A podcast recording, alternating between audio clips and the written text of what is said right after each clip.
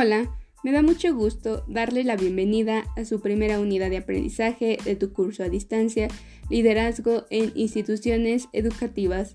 Agradezco de nuevo el interés y la selección por abordar este curso, con la iniciativa de formarse bajo los contenidos esenciales de liderazgo que te permitan en el desarrollo de este adquirir las habilidades y herramientas necesarias para comenzar a escalar los primeros peldaños en tu camino de líder. Esta unidad tiene como objetivo conocer las variables históricas, sociales y culturales que han influido en el liderazgo para llegar a comprender más adelante aquellas características, capacidades y conocimientos atribuibles a un buen líder. Las ideas claves de la sesión son las siguientes. Número 1. Liderazgo desde la antigüedad. Número 2. El liderazgo a través de sus funciones y modos de producción. Número 3. La evolución del liderazgo a través de la historia. Número 4. El liderazgo en un mundo globalizado. Bien, iniciemos. De seguro te has preguntado, ¿en dónde comenzó a surgir el liderazgo? ¿Qué es el liderazgo? ¿Por qué se dice que una persona tiene liderazgo? Etcétera. Bien, son muchas las interrogantes que podemos hacer cuando comenzamos a estudiar un tema y para llegar a comprender cada una de estas incógnitas que nos planteamos, siempre es bueno comenzar a estudiarlo desde sus inicios, para llegar a identificar sus procesos y de esta manera comenzar a hilar los contenidos que se van abordando en el desarrollo del curso. Bueno, en esta primera sesión abordaremos cuatro momentos de manera muy general, el liderazgo desde las civilizaciones, desde los pensadores, la Edad Media y la Revolución Industrial. Recorrer la historia del liderazgo nos lleva a pensar en los modos de producción de las antiguas civilizaciones, cuando los reyes eran quienes se encargaban de establecer la división de trabajo, dirigir y coordinar a la comunidad, buscando siempre el bienestar y el desarrollo de su pueblo. Un ejemplo de ello es la civilización sumaria quien desde entonces se prevé que el liderazgo está presente en los sacerdotes, pues eran ellos quienes se encargaban de reunir y administrar grandes sumas de bienes y productos del pueblo.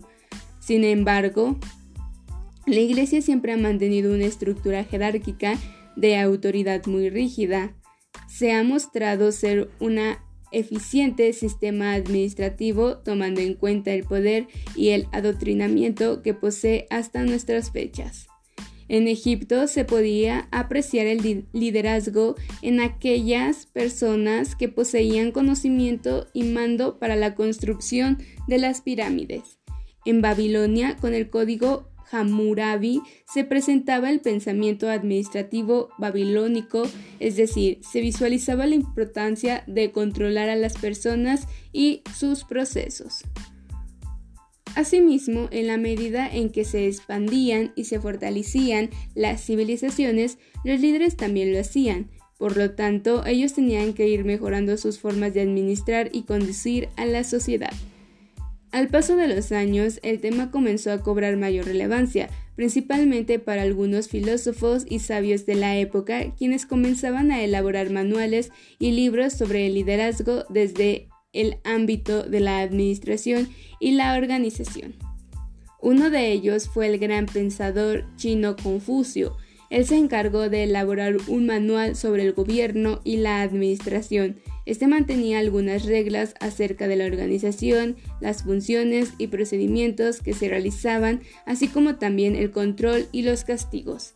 Más tarde, en Grecia, se comenzó a originar el método científico que contribuyó a la administración y en ella se comenzó a surgir grandes estudios reflejados por Frederick Taylor, Frankie Hilbert y Henry Fayol, entre otros.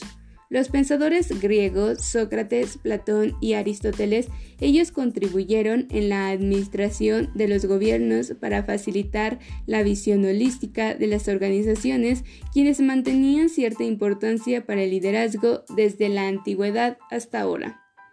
Edad Media y Revolución Industrial se comenzaron a desarrollar una gran evolución en los sistemas organizacionales desde el debilitamiento del Imperio romano y después de la eliminación de los señores feudales durante el siglo V. Para el siglo XVII, bajo el sistema fabril, se comenzó a requerir de más personas para trabajar. Los cambios comenzaron a ser cada vez más notorios con la revolución industrial, el capitalismo y los descubrimientos tecnológicos, mismos que comenzaron a posicionar cambios también importantes a los líderes de las organizaciones. Y ahora los líderes se enfrentan grandes retos. Se necesita de una amplia capacidad de respuesta y soluciones innovadoras para estar al par de las exigencias del mercado. Conclusión. Como nos pudimos dar cuenta, el liderazgo conlleva todo un proceso de historia que ha mostrado cambio desde el entender del liderazgo. Espero que nuestra primera unidad te haya sido de ayuda y hayas logrado obtener las ideas principales. Para eso te voy a pedir que escuches de nuevo el podcast y elabores tus propios apuntes y para reforzar algunas palabras claves realices la sopa de letra que se encuentra anexa en nuestro sitio de curso. Nos vemos hasta la próxima.